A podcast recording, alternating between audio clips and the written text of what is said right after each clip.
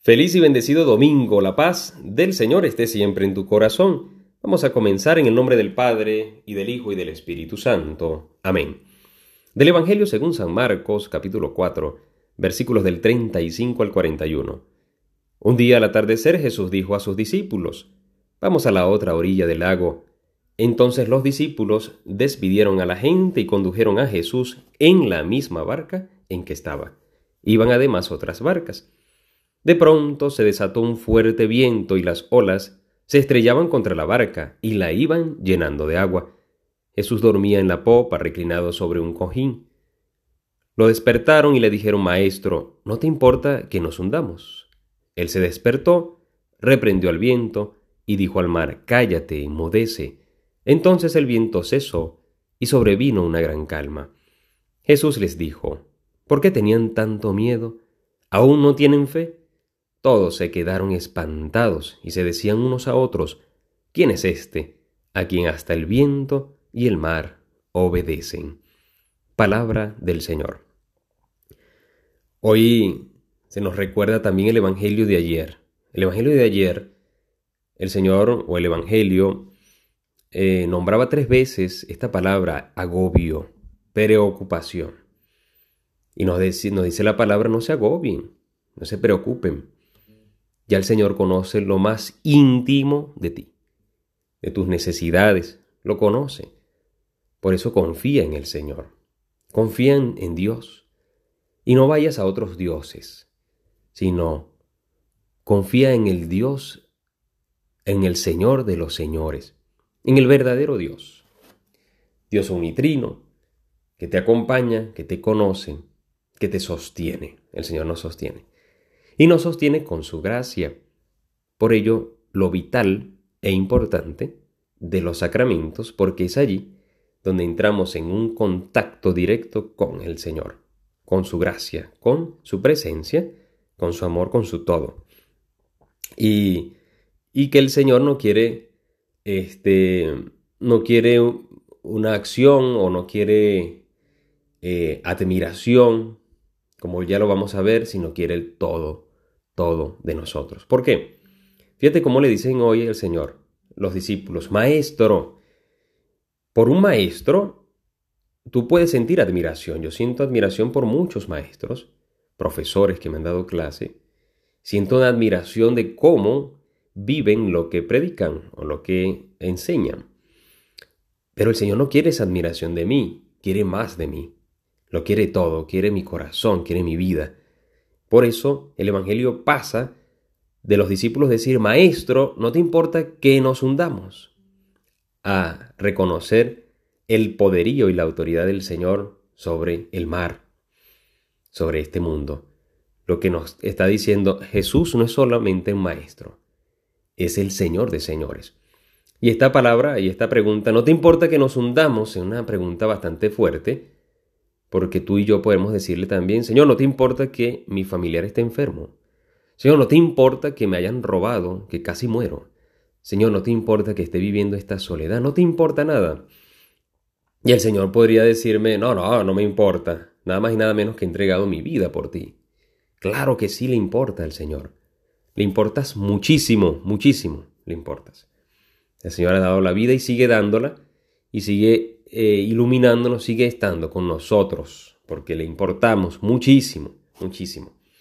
Y apuesto que, eh, bueno, voy a decir una locura, pero es que está pasando, en la Eucaristía pasa esto, pasa que no, no es la misma como la primera vez, ¿no? Que el Señor se entregó en la cruz, pero es un sacrificio, ¿no? Y, y es como que, que el Señor te está diciendo, bueno, y si vuelvo a sacrificarme, lo haría por ti y lo está haciendo en la Eucaristía, ¿no? Eso es lo que quería decir.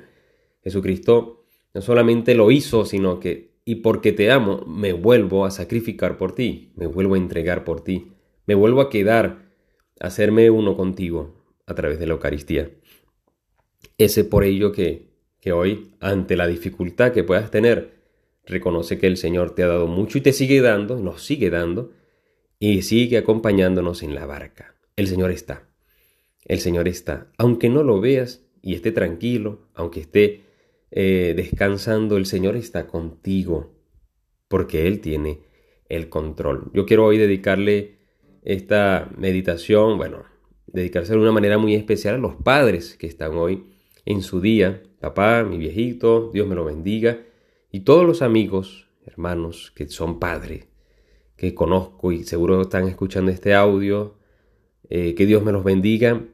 Y yo sé que para un padre de familia es fuerte una situación, es difícil cuando eh, no tienen trabajo, cuando eh, la situación aprieta, ver sus hijos pasando hambre, ver a sus hijos, a su señora, esposa, a su pareja, pasando alguna necesidad, los padres cargan mucho esto. Yo quiero decirte hoy, papá, que estás escuchando, todos los padres que están escuchando este audio, Dios siempre tiene el control. Y también entreguen su, su vocación al Señor. No están solos, no son Superman, ustedes están con Dios y cuenten también con su pareja, con su familia, con sus hijos, sus hermanos, sus amigos. Cuenten con ellos para salir adelante, pero sobre todo para salir adelante siempre con el Señor, porque Dios siempre tiene el control. Y voy a cantar esta canción que, es hermosísima, que para mí es muy, muy importante. Te la, te la comparto. Y el autor es Samuel Hernández. Dios siempre tiene el control. ¿Por qué desesperarme? No te desesperes, Dios siempre tiene el control. Dios siempre tiene el control. ¿Por qué atemorizarme? Atemorizarme. Aún en la enfermedad, tranquilo, Dios siempre tiene el control. Dios siempre tiene el control.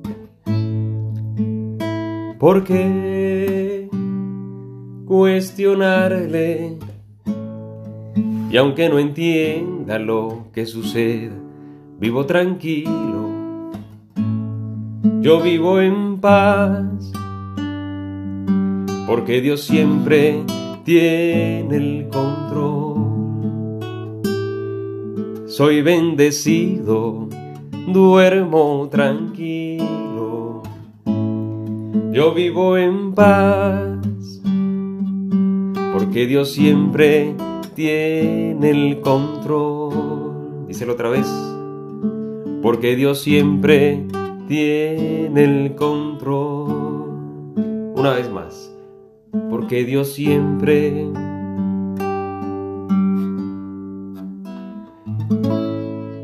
tiene el control. Claro que sí, Dios siempre tiene el control. Que el Señor te bendiga y te guarde en el nombre del Padre y del Hijo y del Espíritu Santo. Amén. Recuerda, órate en fe y escucha que el Señor ya te está hablando.